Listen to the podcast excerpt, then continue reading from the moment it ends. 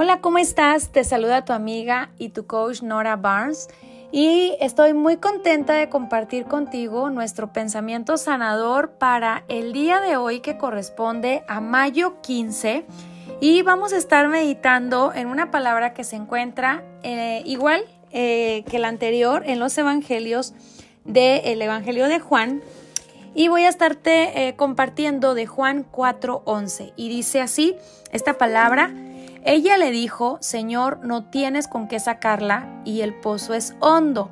¿De dónde pues tienes esa agua viva? Le pregunta, y esto está en Juan 4:11.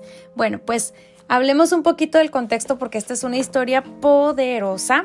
Eh, esta era la ocasión que Jesús se encuentra con la mujer samaritana y para ponerte un poquito en contexto, eh, en ese momento dice la palabra que cuando cuando, cuando pues el Señor entendió que los fariseos habían oído decir, Jesús hace y bautiza más los discípulos que Juan, aunque Jesús no bautizaba, sino que sino sus discípulos. Ahora sí, fíjate lo que sucede después. Salió de Judea y se fue otra vez a Galilea y era necesario pasar por Samaria, ¿verdad? Y bueno, pues es ahí donde se gesta esta historia, ¿verdad? La mujer samaritana, cuando Jesús estaba en camino. Y dice así, vino pues a una ciudad de Samaria llamada Sicar, junto a la heredad de Jacob, dio a su hijo José, ¿verdad?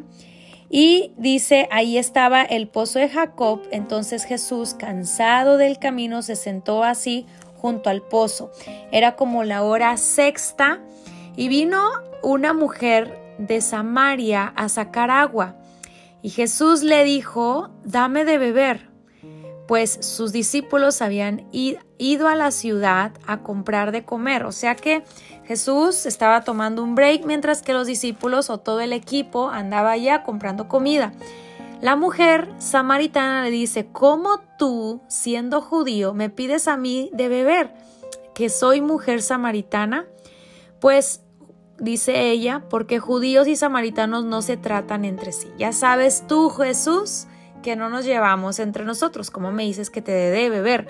Y bueno, ahí mismo Jesús le responde y le dice, si tú conocieras el don de Dios, ¿Y quién es el que te dice, dame de beber? Tú le pedirías y él te daría agua viva. Wow, o sea, esto está, wow, o sea, eso está maravilloso, poderoso lo que le estaba diciendo Jesús a esta mujer. La mujer le dijo, Señor, no tienes con qué sacarla y el pozo es hondo. ¿De dónde pues tienes el agua viva? O sea, ella también se quedó como como pensando, ¿cómo? O sea, no te entiendo, no es posible, ¿no? En sus ojos. Responde Jesús y le dice, cualquiera que bebiere de esta agua volverá a tener sed, es decir, el agua del pozo. Mas el que bebiere del agua que yo le daré no tendrá sed jamás, sino que el agua que yo le daré será en él una fuente de agua que salte para vida eterna. La mujer le dijo, Jesús, dame de esa agua para que yo no tenga sed, ni venga aquí a sacarla. ¡Wow! Me encanta. Jesús le dice, ve, llama a tu marido y ven, ven acá. Responde la mujer y le dice, no tengo marido. Jesús le dice, bien has dicho, ya lo sabía, ¿verdad? No tengo marido, porque cinco maridos has tenido y el que ahora tienes no es tu marido. Esto has dicho con verdad, has sido honesta, le dijo Jesús. Y le dijo la mujer, Señor, me parece que tú eres profeta. Nuestros padres adoraron en este monte y nosotros, vosotros decís que, que en Jerusalén es el lugar donde se debe de adorar. Jesús le dijo, mujer, créeme, otra vez le vuelve a decir, ¿verdad? O sea, le vuelve a decir, tú has conocido la parte terrenal de este lugar, tú has conocido el agua que puede sacar este pozo que tú ves, tú has conocido lo que, lo que has oído. Pero le dice Jesús, créeme que la hora viene cuando ni en este monte ni en Jerusalén adoraráis al Padre. Vosotros adorarán, adoráis lo que no sabéis, nosotros adoramos lo que sabemos, porque la salvación viene precisamente de los judíos. Más la hora, dice, más la hora viene y ahora es cuando los verdaderos adoradores adorarán al Padre en espíritu y en verdad. Porque tales adoradores busca que le adoren. Dios es espíritu y los que le adoran en espíritu y en verdad es necesario que le adoren. Le dijo la mujer, sé que ha de venir el Mesías llamado el Cristo. Cuando Él venga nos declarará todas estas cosas. Y enseguida Jesús le dijo, yo soy el que, habla contigo. ¡Wow! Jesús se declara, Jesús se declara, eh, aquí está la promesa de la cual hablas, ¿verdad? Y en esto vinieron sus discípulos y se maravillaron de que él hablaba con una mujer. Sin embargo, ninguno dijo ni preguntó nada. lo poderoso aquí es, y siempre lo relaciono con em, el entendimiento y las acciones.